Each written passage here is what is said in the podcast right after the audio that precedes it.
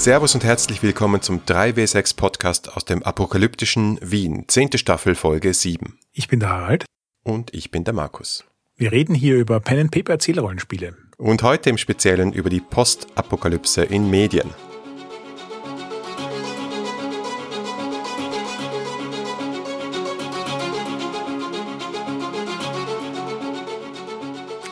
Genau, wir haben ja bis jetzt schon über zwei Spiele gesprochen und haben uns gedacht, es gibt unglaublich viele Medien, die uns inspirieren. Ich bin ja auch noch immer endlos fasziniert, wie viele Rollenspiele es zu dem Thema gibt. All die Dinge haben wir auch am Anfang der Staffel schon diskutiert. Aber jetzt haben wir uns gedacht, vielleicht schadet es auch gar nicht mal dazwischen so ein bisschen eine Medienfolge zu machen, wo wir über die Dinge reden, die uns faszinieren in dem Genre Postapokalypse, damit die Leute auch so ein bisschen ein Verständnis haben, wo wir herkommen, wenn wir über die verschiedenen Spiele so reden.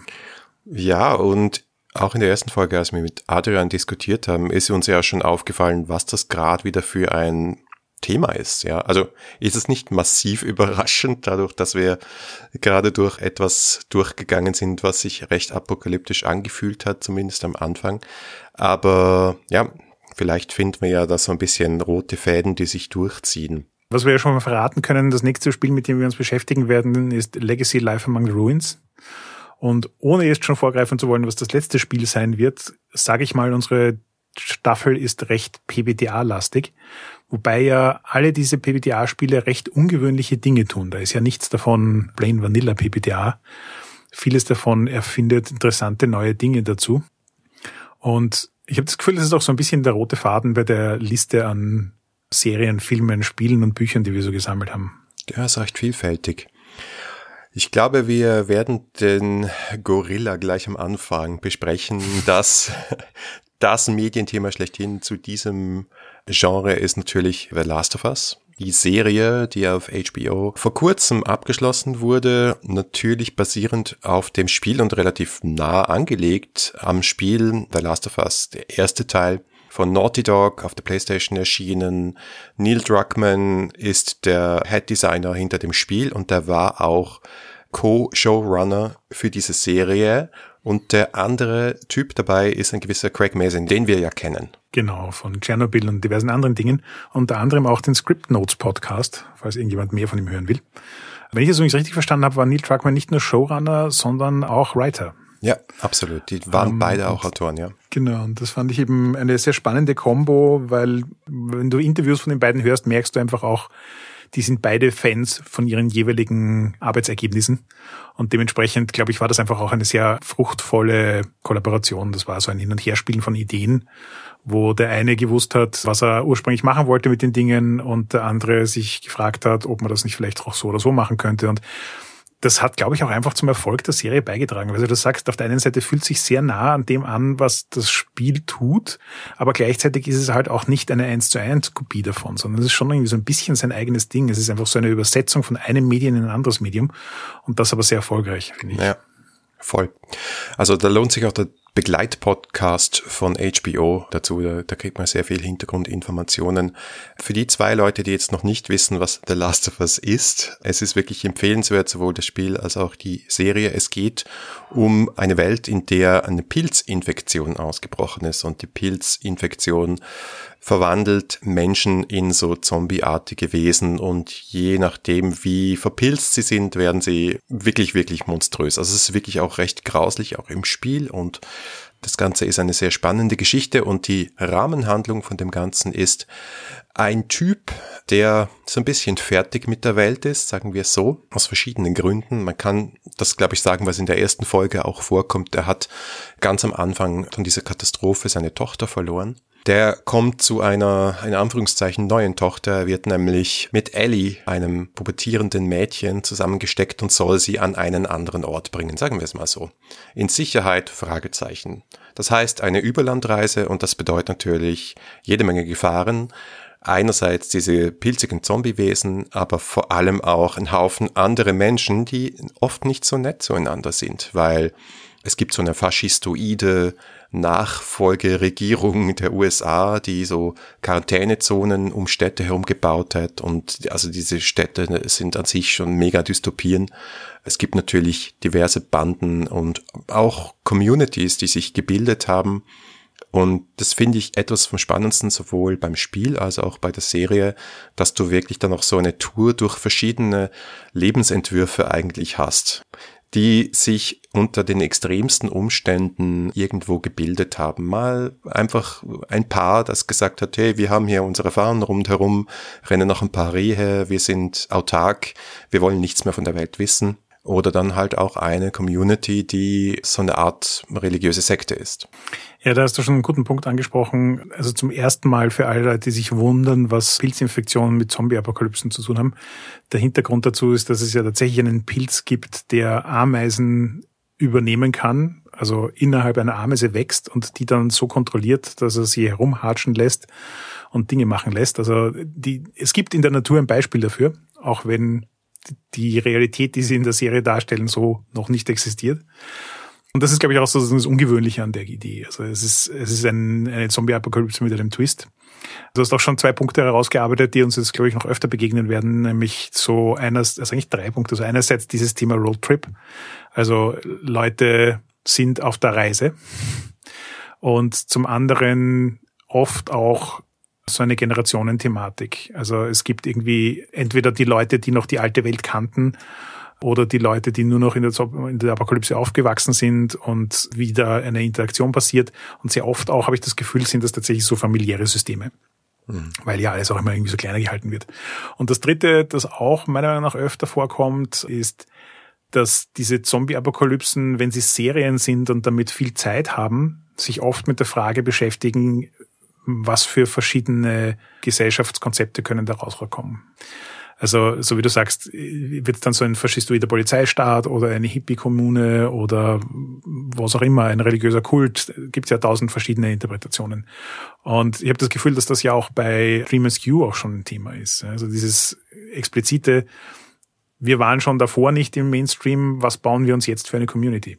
Eigentlich eine extrem spannende Frage, nämlich tatsächlich dieses fast schon so ein bisschen utopische, wir haben jetzt einen Blank Slate, auch wenn der recht unangenehm ist und wie wollen wir Gesellschaft, wie wollen wir zusammenleben, wie wollen wir uns als Menschen und als Gruppe neu erfinden und definieren. Das ist natürlich das Thema und es kommen in dieser Serie sehr wenig von diesen Pilzwesen vor. Das muss man sagen. Wenn sie vorkommen, dann sind sie wirklich hart und also dann, es gibt auch eine Folge, die ist wirklich ein krasser Horrorfilm. Und da gibt es eine Folge, das ist eine pure romantische Geschichte eigentlich, ja, eine Liebesgeschichte und sehr, sehr vielfältig, diese Serie, jetzt muss man sagen. Und ich habe es auf Twitter schon mal geschrieben, aber ich möchte es hier nicht verabsäumen, das nochmal zu wiederholen, dass wir jetzt in einer Welt leben, in der dieselbe Person zwei perfekte Serienstaffeln geschri Staffeln geschrieben hat, The Last of Us und Chernobyl, die auch The Hangover 2 geschrieben hat. Danke, mein, dass du es gerade erwähnt hast. es gibt Hoffnung für uns alle, Harald. Ja, ja, nein, also ich, ich bin großer Fan von Greg Mason. Ich mag seinen Humor, ich mag seine Einsichten. Ich kann also den Podcast auch nur sehr ans Herz legen, wenn man schreibt und wenn man mit Film und Fernsehen Spaß hat und gerne ein bisschen hinter die Kulissen blicken will. Script Notes durchaus empfehlenswert. Cool, cool. Was hast denn du noch mitgebracht? Ja, wir haben ja im Vorfeld so eine Liste gesammelt von Dingen, die uns so auffallen. Und da gibt es ein paar Sachen, die sich überschneiden, die wir beide auf die Liste getan haben oder hätten. Was ich vielleicht jetzt gleich anschließend an The Last of Us noch auf der Liste, auf die Liste draufgepackt habe, war The Walking Dead. Hast du das jemals geschaut? Ich habe vier Staffeln geschaut, glaube ich. Ja, bist du ähnlich weit gekommen wie ich. Ich glaube, ich habe es bis in die fünfte geschafft oder so. Aber auch da, also was, was ich an The Walking Dead sehr faszinierend fand, war tatsächlich dieses Experiment zu sagen, wir haben eine Zombie-Apokalypse und wir erzählen diese Geschichte jetzt nicht in einem zwei Stunden Film. Wir erzählen sie auch nicht in einer zehn Folgen Staffel, sondern wir machen daraus zwölf Staffeln. Wir verbringen ein Jahrzehnt damit, Geschichten aus der Zombie-Apokalypse zu erzählen und Spin-off-Serien zu machen. Und da denkst du dir, irgendwann müssen ihnen die Ideen ausgehen. Tun sie aber eigentlich gar nicht so. beruht natürlich auf einem Comic, das heißt, es gibt auch viel Vorlagematerial, das heißt, man kann das sowohl in quasi Comicform als auch eben als Fernsehserie genießen. Und ich werde dann zu einem späteren Zeitpunkt bei den Spielen nochmal auf The Walking Dead zurückkommen, weil da gibt es auch noch was ganz Spezielles dazu. Ja, es ist krass. Wir haben hier eine ganze Reihe von Comic Verfilmungen oder Verserifizierungen, wie auch immer man das nennen möchte, die auch bei dem Thema sind. Aber ich möchte vorher kurz noch Richtung Amazon Prime abbiegen, wo nämlich eine Staffel Peripheral gelaufen ist. Eine Serie, die auf einem Buch von William Gibson basiert, einem neueren Buch. Ist nicht auf den ersten Blick eine postapokalyptische Serie, aber hat auch wieder einen sehr, sehr spannenden Take, weil es so in zwei Zeiten sozusagen spielt. Oder auf zwei Ebenen. Einmal in einer nahen Zukunft, wo es äh, Leute mit so Cyberimplantaten gibt und wo es so 3D-Druckshops gibt, wo man sich alles Mögliche machen lassen kann und so. Also nicht sehr weit weg von hier. Aber dann gibt es eben Leute, die über Cyberimplantate auch so in Spiele eintauchen und eines dieser Spiele ist ein bisschen zu real. Und in einem dieser zu realen Spiele hat es den Jackpot gegeben und der Jackpot ist so ein Mix aus Apokalypsen. Also es ist Unwetter, Pandemie, Seuche, bap, bap, eins nach dem anderen. Dann hast du in einer Serie sozusagen die beiden Perspektive, vor und nach der Apokalypse und die Art, wie die Apokalypse oder die Postapokalypse dargestellt ist, ist mal wieder was ganz anderes. Also du siehst dort eigentlich nur die Reichsten der Reichen überleben und die füllen sich ihre sehr, sehr leere Welt mit virtuellen Dingen auf. Und dann will ich nicht zu viel Plot verraten, aber ich fand es eigentlich ganz spannend. Es war offenbar ein ziemlicher Flop. Also scheinbar hat Amazon nur deswegen eine zweite Staffel bestellt, weil sie so langfristige Verträge gemacht haben, aber geschaut hat das eigentlich eher niemand. Ich fand es aber nicht so schlecht. Das erklärt, warum ich noch nie davon gehört hatte, aber du hast mich neugierig gemacht. Okay. Jedenfalls sind die Leute in der Zukunft alle verdammt gut angezogen. Das muss ich auch mal gesagt haben. Ich war vor allem begeistert von schicken Manswear-Dingen in der Zukunft. Es ist sehr, sehr snobby, aber es passt irgendwie zur Story. Das erinnert mich daran, wie jetzt letztens der neue Matrix-Film rauskam und ich mir die alten wieder angesehen habe. Und ich konnte mich noch erinnern, dass ich bei den alten Filmen gedacht habe, die sind alle so cool angezogen. Und jetzt schaue ich mir die alten Filme an und denke mal, ja, ja, gar nicht so cool. ist, ist doch voll 90er Retro jetzt, oder? Ist das wieder, Absolut. ist das wieder cool? 99, okay, es ist schon fast Millennial. Na gut. Ja, du hast noch ein paar lustige Sachen mitgebracht, von denen ich zwar ein paar Dinge, also von beiden Serien, die du da auf der Liste hast, habe ich ein paar Folgen gesehen, aber sie haben beide nicht geschafft, mich genug zu grippen, dass ich hier wirklich weiter gebinged hätte. Also erzähl uns was drüber. Ja, das sind jetzt die zwei Comic-Verfilmungen. Ich muss sagen, es sind beides auch nicht die besten Serien der Welt. Also zum Beispiel Why the Last Man ist eine Verfilmung, die lief bei uns, ich glaube, auf Disney Plus von einem Comic von Brian K. Vaughan auf Saga Fame, also ganz berühmter und großartiger Autor. Und das ist so diese alte Geschichte von wegen, es gibt nur mehr einen Mann auf der Welt, aber es ist wirklich nur, deswegen auch Why, ein Mann Frauen gibt's noch jede Menge und sind nur alle Männer durch eine seltsame Krankheit gestorben, bis auf einen. Und ja, die Serie war nicht großartig, aber die Prämisse ist spannend. Es ist so ein richtige, ein ideengetriebene Science-Fiction-Ding. Was, was wäre, wenn du der einzige Mann auf der Welt wärst und noch dazu Verbindungen an diverse Stellen hast, aber eigentlich musst du deine Existenz verstecken. Nicht super umgesetzt, auch nach der ersten Staffel abgesetzt aber vom Konzept her nicht schlecht und die Comics sind wirklich gut. Also die kann ich auf jeden Fall empfehlen. Und die zweite Comic-Verfilmung, wo ich auch beides empfehlen kann, ist der Comic von Jeff Lemire namens Sweet Tooth. Und da startet in diesen Tagen die zweite Staffel, habe ich gehört. Und die erste Staffel habe ich komplett gesehen und hat mich berührt, möchte ich sagen. Das ist auch nicht so der Mega-Hit gewesen, glaube ich, bei Netflix, wo das gelaufen ist aber es ist auch wieder so eine süße Vater-Kind-artige Beziehung. Es ist nämlich so, dass es in dieser postapokalyptischen Welt eine Art Mutantenkinder gibt. Die haben so ein bisschen Probleme in der Gesellschaft akzeptiert zu werden und Sweet Tooth, der hat so Rehhörner. Und dass die das geschafft haben in der Serie mit dem kindlichen Darsteller, diese Mischung aus Unschuld und Angst und Neugier und kindliche Lebensfreude so gut rüberzubringen, das hat mich sehr, sehr angesprochen. Auch eher eine langsame Serie, wo nicht wahnsinnig viel passiert und ich verstehe, dass sie dich nicht unbedingt reingezogen hat, aber nachdem ich die Charaktere so gemocht habe, ähm, hat es mich schon für eine Staffel dran gehalten. Also was mich dran sehr fasziniert hat, ist, dass es für mich so ein Element hat, das ich mittlerweile sehr, sehr amerikanisch finde. Mhm. Nämlich diese Prämisse, dass Doomsday Prep mein Ding ist.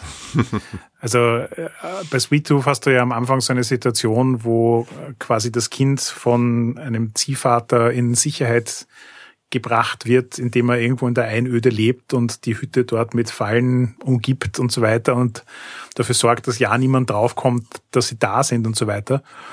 Und das ist so diese ganz typische Doomsday-Prepper-Kultur der Amerikaner, auf die glaube ich, ein durchschnittlicher Mitteleuropäer einfach nie kommen würde. Aber kombiniert eben mit diesem bisschen Fantastischen und das, ich gebe dir recht, es hat, also zumindest der Hauptcharakter hat schon auch mit mir connected.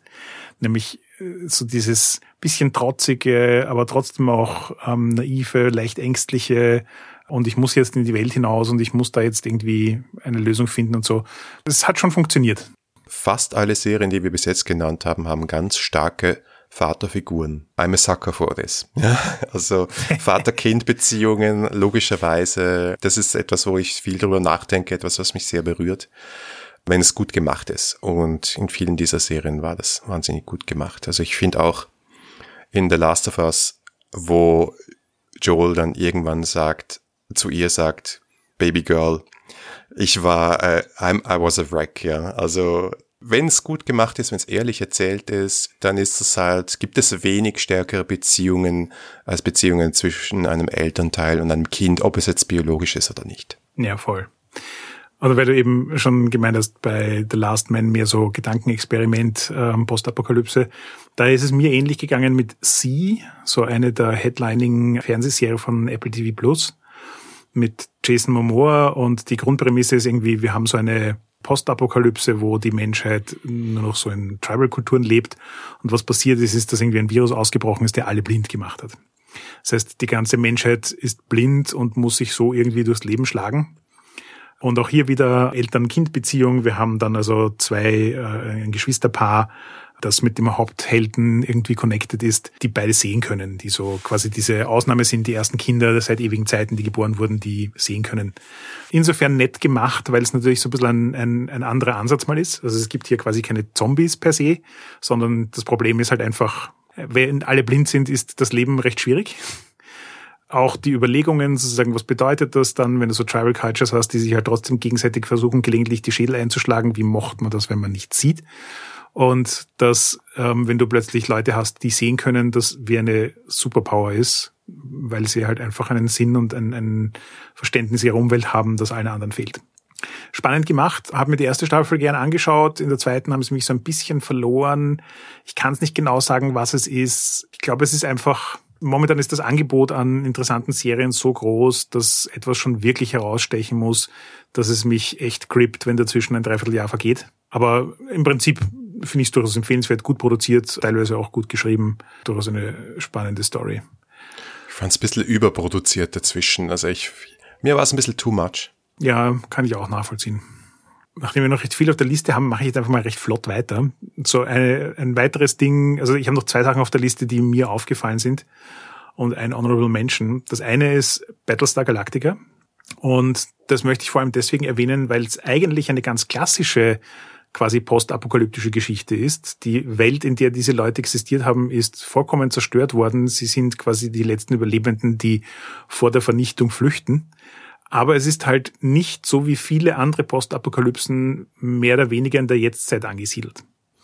Und das hat mich schon auch irgendwie darauf aufmerksam gemacht, dass ich das total faszinierend finde, weil im Prinzip ist die Zeitepoche, in der die Apokalypse passiert, ja beliebig. Ich kann ja auch im Mittelalter eine Zombie-Apokalypse haben und dann müssen die Leute damit umgehen, dass äh, Zombies herumlaufen oder in der Antike oder eben in der Zukunft. Und interessanterweise kommt das relativ selten vor. Die allermeisten Sachen, die wir so auf unserer Liste haben, gehen eher so von Gegenwartsapokalypsen aus. Ich glaube, ansonsten muss ich über Battlestar Galactica nicht rasend viel sagen. Es ist eine grandios gute Serie. Also ich meine jetzt das Reboot, nicht das Original. Ja, wer es noch nicht gesehen hat, schaut es euch an. Es ist binge-worthy, auch wenn es manchmal hart ist. Yes. Das letzte, was ich noch auf der Liste habe, ist Into the Badlands. Das war für mich irgendwie so ein unerwartetes Ding. Ich bin mir nicht ganz sicher. Ich glaube auch, dass das auf Comics beruht. Lief auf Prime, gibt, glaube ich, zwei oder drei Staffeln und dann haben sie es wieder gekillt. Und das Ungewöhnliche an Into the Badlands ist, dass es so einen wirten Genre-Mix macht. Also es spielt an sich so äh, einen amerikanischen Südstaaten eher, also so vom, vom, vom Wetter und Landschaft und ähm, den Dialekten, den die Leute reden. Und es hat auch ein bisschen so dieses quasi, es gibt so Fiefdams, die unterschiedlich groß sind und da ist so ein bisschen latentes Sklaverei ein Thema. Und das kombinieren sie aber dann mit so Eastern Martial Arts, was schräg ist. Und wir haben auch mal wieder eine Mentor- und äh, Schüler, um nicht zu sagen Vater- und Sohn-Beziehung, durchaus auch ein, ein, ein interessanter Zeitvertreib. Davon habe ich jetzt wieder noch nie gehört. Na bitte. Ja. Wir haben all was Neues. Gut. Sollen wir uns dem Kino widmen? Jawohl. Ja, ich glaube, es gibt einen offensichtlichen Kandidaten, der es auch auf meine Top-Filme aller Zeiten Liste schaffen würde, wenn ich die jetzt mal so improvisiere in meinem Kopf. Und das ist Mad Max Fury Road aus 2015 von George Miller. Auch so ein Remake, das viel besser ist als Original, meiner Meinung nach. Also Remake ist es ja nicht. Es ist irgendwie, ja, im selben Universum angesiedelt. Schon wieder ein Roadtrip. Ich glaube, das ist deutlich weiter in der Zukunft angesetzt, äh, um, um dein Thema von vorher aufzugreifen. Aber ja, es ist eine Wüstenwelt, die zumindest laut klassischer Mad Max-Geschichte halt äh, wegatomisiert worden ist, unsere Erde. Irgendwie haben aber trotzdem alle noch Autos und ein bisschen Benzin, aber nicht zu viel. In neuen Filmen wird vor allem eigentlich um Wasser gekämpft. In den alten Filmen geht es vor allem um Treibstoff. Und schwer zu sagen, was die Faszination dieses Films ausmacht, außer dass er visuell einfach absolut beeindruckend ist und man das im Kino gesehen haben muss. Für solche Filme Kino erfunden wurde. Ja, voll. Und ich finde, er hat auch einfach starke Charaktere sowohl in Form von Repräsentation als auch von dem, wie sie handeln können. Er ist einfach so, er nimmt, er nimmt die Prämisse des ursprünglichen Mad Max und dreht sie auf 120 auf. Visuell und von allem drumherum. Und das, das funktioniert für mich recht gut. Ja. Der Furiosa ist natürlich ein super Charakter, ist keine Frage. Grandioses Titbit am Rande. Ich habe letztens äh, herausgefunden, dass Benzin gar nicht so lang hält, wie ich dachte. Und die meisten Postapokalypsen vollkommen Blödsinn reden weil durchschnittlicher Benzin, wenn du kein ähm, Zeug hineinleerst, das ihn mehr haltbar macht, spätestens nach einem halben Jahr nicht mehr verwendbar ist. Sie? ja, also offensichtlich müsste man in der Postapokalypse eine Raffinerie aufmachen, dann kann man richtig viel Geld verdienen. Fahrräder. Ah ja. Fahrräder sind in der Wüste, ja. Schwierig. Uh, Mad Max of Snowboards. Hey, ich mag die Idee. Ich habe bei der Filmliste erstaunlicherweise viel Klassiker drauf. Mhm. Also kann man eh relativ schnell abarbeiten. Bei mir sind äh, das Trifectum aus Soylent Green, Logan's Run und The Day After. Alle so aus den 70ern, frühen 80er Jahren. Soylent Green, eh so ein Klassiker, bei dem ein Konzept dahinter ja in viele nachfolgende Filme, Serien und Bücher seinen Einzug gehalten hat. Logan's Run, so ein Film, der mich als Kind endlos fasziniert hat, so diese Idee von wegen, du hast eine Gesellschaft, die so quasi im Bunker lebt und deswegen mit Überbevölkerung zu kämpfen hat und deswegen gibt es so ein ganz striktes System, ab 30 werden die Leute eliminiert. Und ich habe mir gedacht, ja, 30 ist eher ein langes Leben denkt man sich halt so als Achtjähriger. Aus heutiger Perspektive finde ich das gar nicht so cool. Und The Day After, der klassische postapokalyptische Film darüber, wie die Tage nach dem Atomkrieg ausschauen. Ich habe sehr, sehr lebendige Erinnerungen daran, dass als der im Fernsehen kam in den 80ern, alle haben den geschaut und am nächsten Tag im Schulhof darüber gesprochen und waren ordentlich mhm. schockiert. Mhm. Schwarze Pädagogik. Aber auch interessant bei den anderen beiden Filmen, die du, die du gesagt hast, das Thema Überbevölkerung sozusagen das ist, was, ich weiß nicht, ob es eine Apokalypse ist, aber eine Zukunft, die sehr dystopisch ist, jedenfalls auslöst, ja. Bis heute, das Thema ist irgendwie weg. Ja. Aber, um hier quasi meinen Honorable Menschen unterzubringen, hattest du schon eine Gelegenheit, in die ähm, Apple-Serie Extrapolation hineinzuschauen? Noch nicht. Ich hatte nur davon gehört. Wirklich harter Tobak. Okay. Wirklich harter Tobak. Es ist so ein bisschen wie dieser Film, der vor zwei Jahren rauskam mit dem Meteoriten und dem Weltuntergang. Wie hieß der nochmal? Don't Look Up. Don't Look Up, richtig. Es ist so ein bisschen entlang der Linie. Das heißt, es ist eine Serie, in der es darum geht, Zukunft in 30 Jahren. Klimawandel ist ein Ding und es hat sich weiterentwickelt und die Welt versinkt. Und was macht die Menschheit in 30 Jahren so draus? Und es stellt uns einfach auf eine Art und Weise dar, die so schmerzhaft vorstellbar erscheint. Also mhm. da diskutieren dann Bauunternehmen miteinander, dass das eh vollkommen okay ist, jetzt ein bisschen langsamer zu arbeiten, weil dann versinken die Gebäude halt wieder im Wasser und man kann dasselbe Hochhaus 500 Meter weit da hinten nochmal bauen. Und solche Sachen. Mhm. Ja, muss ich auf jeden Fall dann noch reinschauen. Es klang vom Konzept her sehr, sehr gut und da spielen auch einige Schauspielerinnen und Schauspieler mit, die ich sehr toll finde. Ja. Das muss ich äh, qualifizieren. Ich glaube, es spielen alle Schauspieler mit. ja, da hast du wohl recht. Apple hat noch ein bisschen was in der Kasse und hier einiges springen lassen. Ich habe noch zwei Filme mitgebracht, die glaube ich eh auch moderne Klassiker sind. Das eine ist ein Film von Alfonso Cuarón aus dem Jahr 2006, basiert auf einem Roman von P.D. James und er heißt Children of Men. Und das ist wieder so eine High-Concept-Idee, wo es darum geht, dass in einer nahen Zukunft es sehr, sehr schwer ist, schwanger zu werden. Und natürlich geht es um eine schwangere Frau und darum, wie sie in Sicherheit aus einem System ausbrechen kann, das sie sehr stark ein teilen würde und wo sie vom Staat oder vom, vom System halt als Gebärmaschine gebraucht würde und keine Chance hätte, mit ihrem Kind aufzuwachsen. Beißender sozialer Kommentar und gleichzeitig ein echter Thriller und, und ein echtes personengetriebenes Drama. Wer den Film nicht kennt, ist also ein echter Arthouse-Film eigentlich, aber gleichzeitig etwas, was einem voll mitreißt. Das finde ich übrigens auch durchaus ein Thema, das immer wieder mal aufkommt und das ich recht spannend finde, nämlich tatsächlich auch aus rollenspielerischer Perspektive. So quasi in, in allen, sage ich jetzt mal, Zombie-Apokalypsen oder Apokalypse-Szenarien, wo du einen Auslöser hast, den du irgendwie wieder umkehren könntest. Mhm. Gibt's diese inhärente Geschichte, dass es immer darum geht, du hast irgendjemanden, der entweder den Originalzustand der Welt wiederherstellen kann oder der irgendwas dagegen tun kann, wie es jetzt gerade ist. Hm. Und deswegen dann oft auch ein Roadtrip. Die Leute müssen dann irgendwie von A nach B gebracht werden. Und da steckt natürlich auch immer irgendwie so diese Entscheidung drin, also was hat das für einen Preis für die, für das Individuum, das da was beitragen kann? Und was ist hier wichtiger? Der Preis, den das Individuum zu zahlen hat oder der Nutzen für die gesamte Gesellschaft? Da steckt natürlich dann letzten Endes auch die egoistische Entscheidung drin, zu sagen, nö, ich treffe jetzt die Entscheidung, die Welt weiter untergehen zu lassen weil ich das so und so nicht will.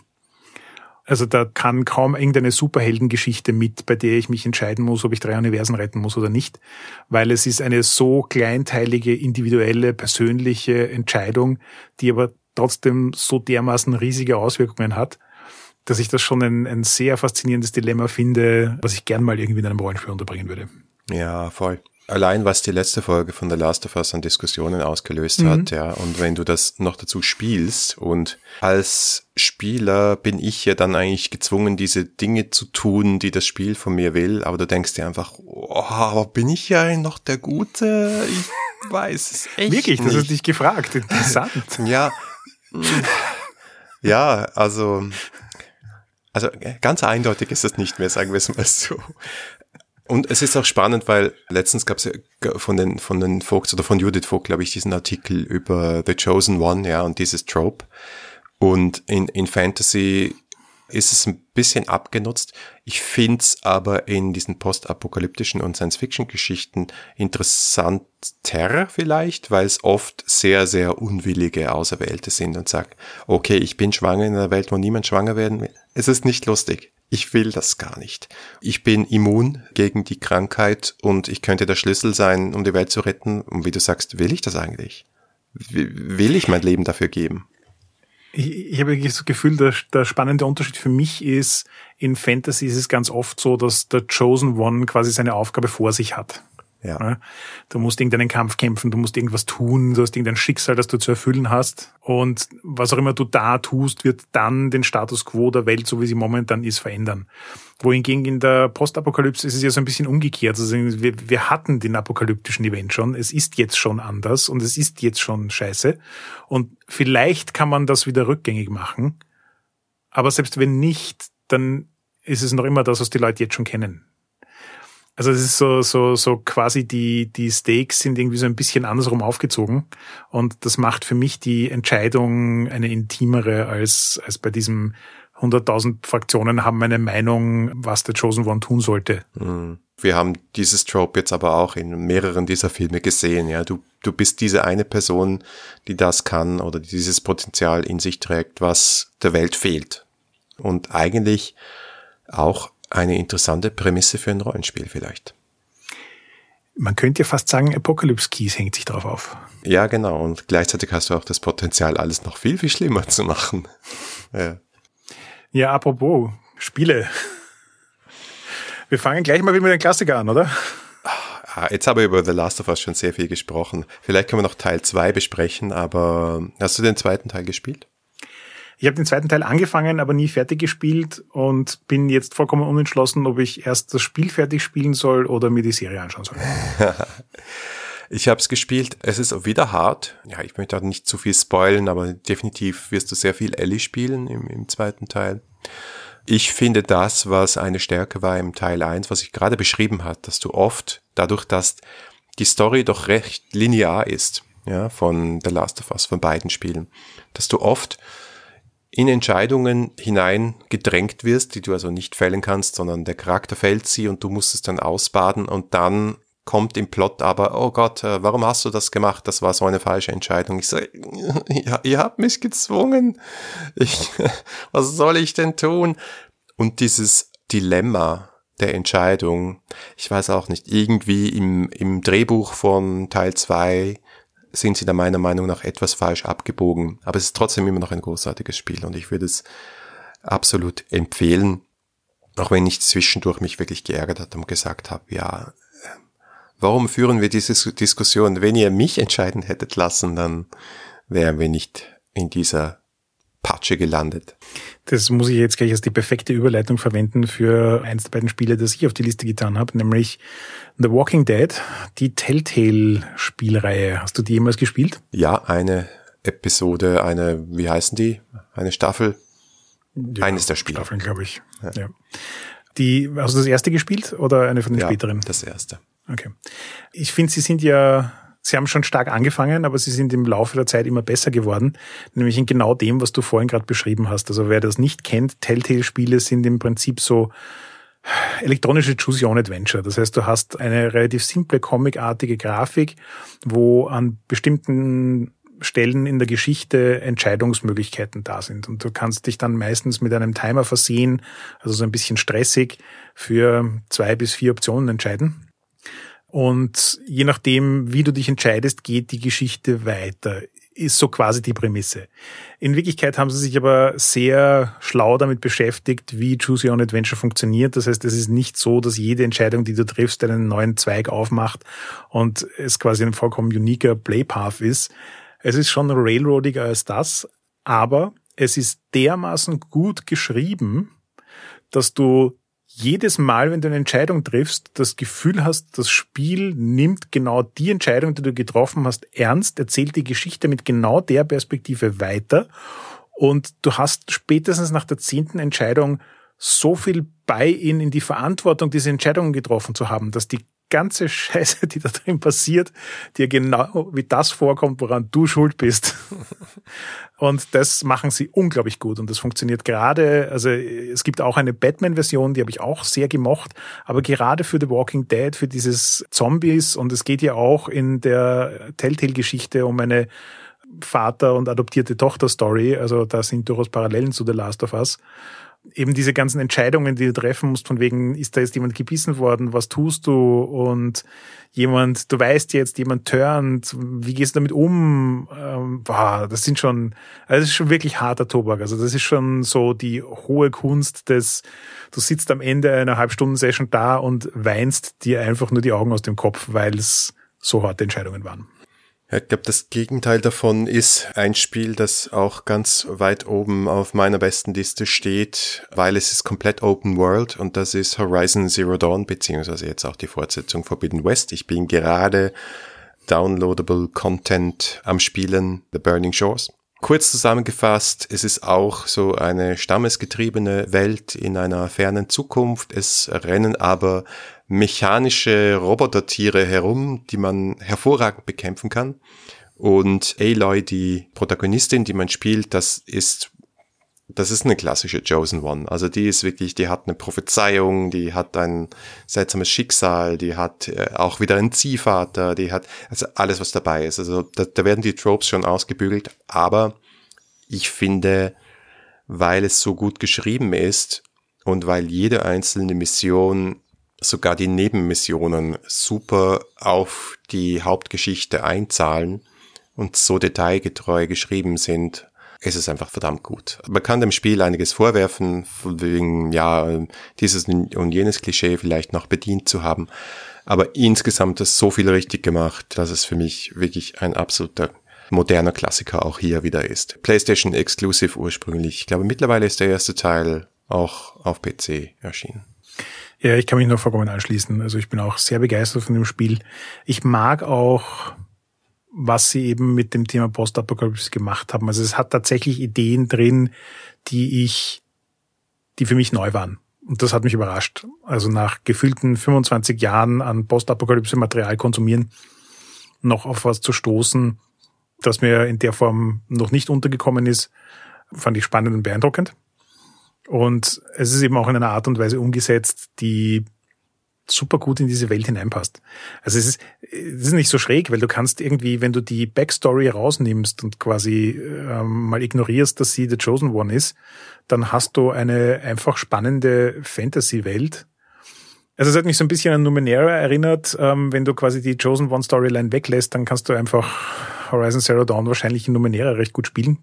Und gleichzeitig mit der tatsächlichen Backstory wird's einfach auch noch viel interessanter. Also ja, dann große Empfehlung. Ja. Und lustiger Kontrast dazu, ein Spiel, das vorher rausgekommen ist, Fallout 4, ebenso Open World, ein bisschen, würde ich sagen, klassischere, atomare Postapokalypse, also raus aus dem Bunker und dann äh, irgendwie mit äh, Mutanten und äh, anderen Menschen sich gegenseitig abballern und äh, etc. Aber es hat mich einfach nicht gepackt. Ich habe es nicht fertig gespielt, weil mir da dieser rote Faden gefehlt hat, mir irgendwie eine Story, die mich interessiert hat, gefehlt hat. Ich habe auch sogar mal ein, ein ganz altes auf dem PC noch gespieltes ähm, Fallout gespielt, noch so mit rundenbasiertem Kampf und so, das fand ich dann auch witzig. Es gibt ja unendlich viele. Ich bin jetzt kein Riesenfan von dieser Serie, aber ich glaube, äh, man sollte nicht über Postapokalypse sprechen, ohne Fallout zumindest zu erwähnen. Ich traue es mich ja gar nicht zu erwähnen, aber es geht mir eigentlich ähnlich wie du. Also ich fand bei Fallout quasi die Ästhetik und das Worldbuilding immer total spannend. Aber ich habe für mich nie eine Story drin gefunden, die mich genug gefesselt hätte, dass ich es wirklich von Anfang bis Ende durchspielen wollen würde.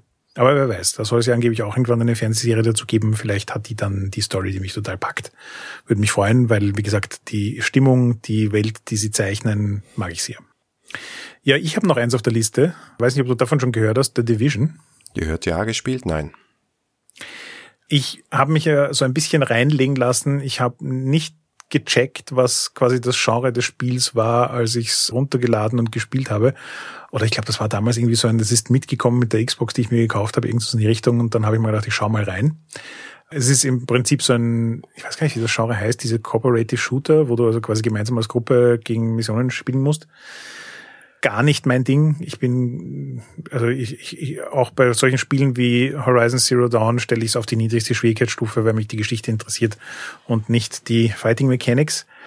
Was an der Division allerdings extrem faszinierend ist, ist, dass sie, äh, so die Grundprämisse ist, es hat irgendeine Form von, also nicht ganz apokalyptischen Event gegeben, so im Sinne von die ganze Welt ist untergegangen, aber irgendwas Krasses ist passiert und ganz Manhattan ist quasi so postapokalyptische Zone. Und du gehörst jetzt zu irgendwie so einer Art Miliz-Spezialeinheit, so Sleeper-Agenten, die jetzt reaktiviert wurden, um sich mit diesem Problem zu beschäftigen.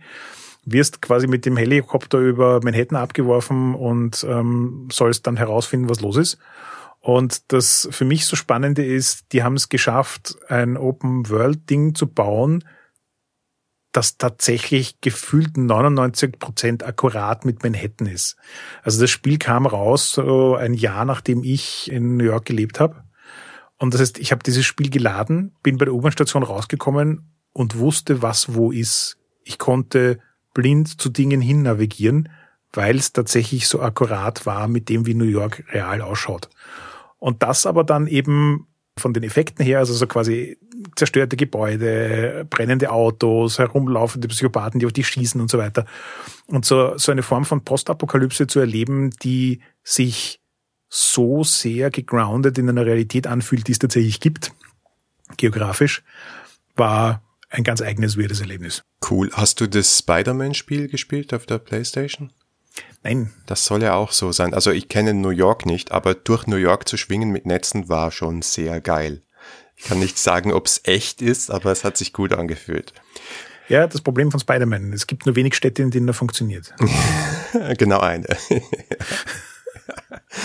Sehr gut. Okay, reden wir noch ein bisschen über Bücher. Ich habe es mir einfach gemacht. Ich habe einfach ein Buch mitgenommen oder drei, die ich schon mal hier im Podcast vorgestellt habe. Deswegen lasse ich es kurz, aber das muss man erwähnen bei diesem Thema und das ist N.K. Jemisons Trilogie Broken Earth, auf Deutsch Die große Stille, mittlerweile auf Deutsch erhältlich. Das ist für mich, im Wesentlichen ist es ein Fantasy-Stoff, aber es ist eine sehr, sehr gefährdete Welt dadurch, dass gewisse Menschen die Kraft, die Macht erlangt haben, mit ihren Gedanken die Erde zum Beben zu bringen, mehr oder weniger, oder mit ihren Gefühlen.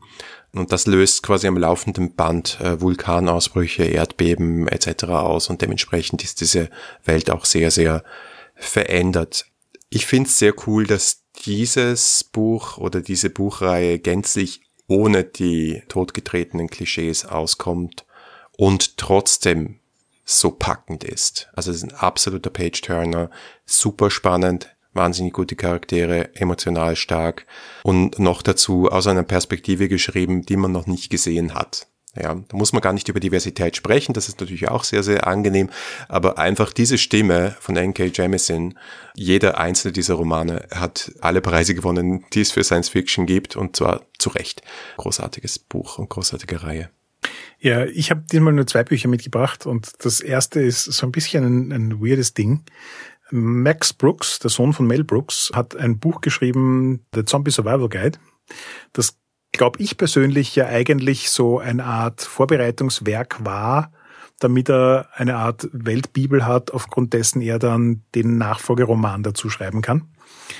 Das Interessante ist, dass der Zombie Survival Guide von Kritikern oft irgendwie so als Verarschung des Genres gelesen wird. Also so nach dem Motto, da macht sich jemand lustig über diese ganze Zombie-Apokalypse-Sachen dass ähm, der gute Max Brooks in Interviews allerdings sagt, nö, überhaupt nicht. Er findet das kein unterhaltsames Werk. Er hat sich einfach tatsächlich Gedanken darüber gemacht, wie, wie würdest du damit umgehen? Ne? Also wenn, wenn das passiert, was sind tatsächlich praktische Tipps? Wie gehst du mit Zombies um? Wie beschreibst du Zombies? Was für Ausrüstung brauchst du? Und so weiter. Hat mich auch wieder sehr an diese Prepper-Community und Mentalität der Amerikaner erinnert. Damit ist es aber auch gleichzeitig irgendwie so ein, so ein, so ein schräges Ding zu lesen, weil es irgendwie, ja, also du musst dich selber entscheiden, ob du es ernst nehmen willst oder ob du es unterhaltsam findest. Es ist auf jeden Fall gut geschrieben und ähm, einen Blick wert.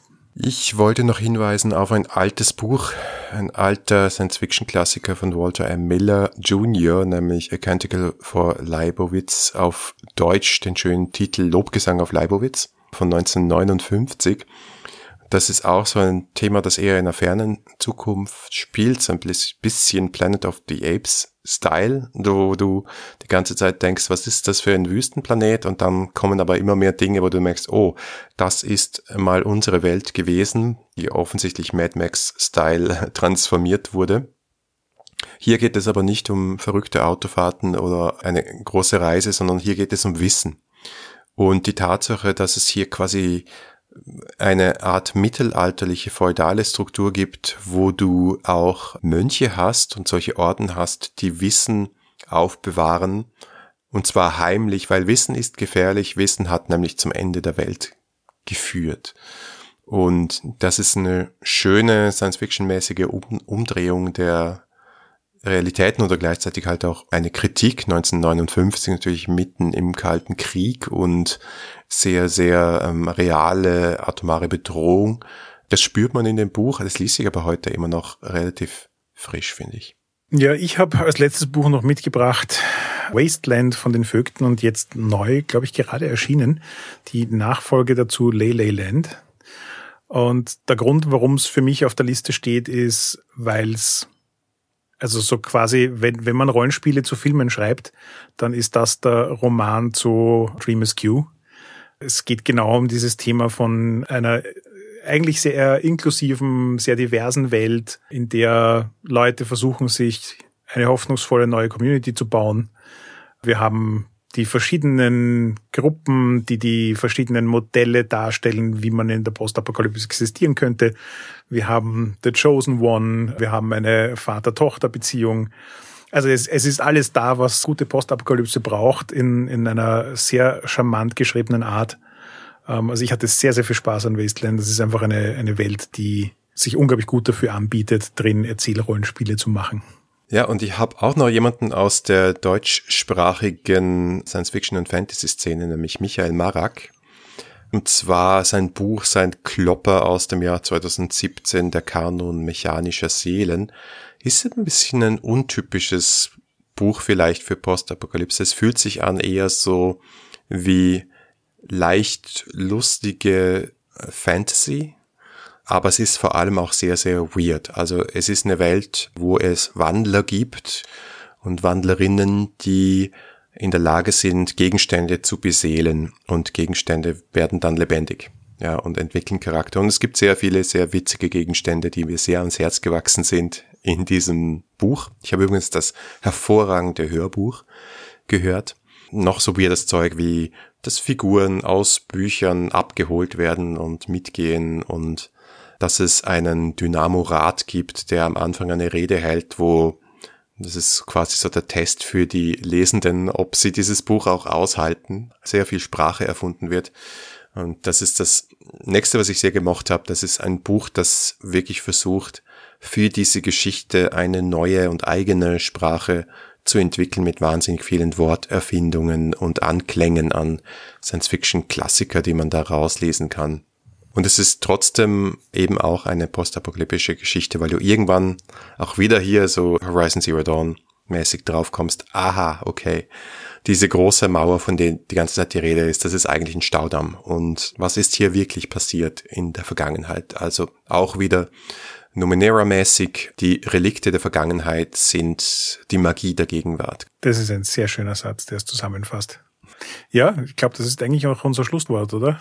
Einmal Medienlaberfolge mitten in der Staffel, aber äh, passend zum Genre auf jeden Fall und hat uns etwas Zeit verschafft, einen weiteren Klopper zu lesen, der da heißt Legacy Life Among the Ruins, weil das Spiel ist nicht ohne. Aber hallo.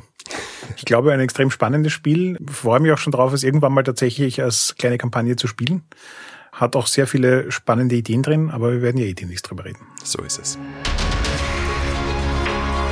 Danke fürs Zuhören. Das war die siebte Folge der zehnten Staffel 3W6. Schreibt uns gern euer Feedback unter hi at 3w6.fm oder auf unserem Discord-Server. Wenn euch diese Folge gefallen hat, dann gebt uns doch eine Bewertung auf Apple Podcasts oder Spotify. Oder ihr unterstützt uns mit einem kleinen Beitrag auf Patreon. Vielen Dank jedenfalls und bis zum nächsten Mal.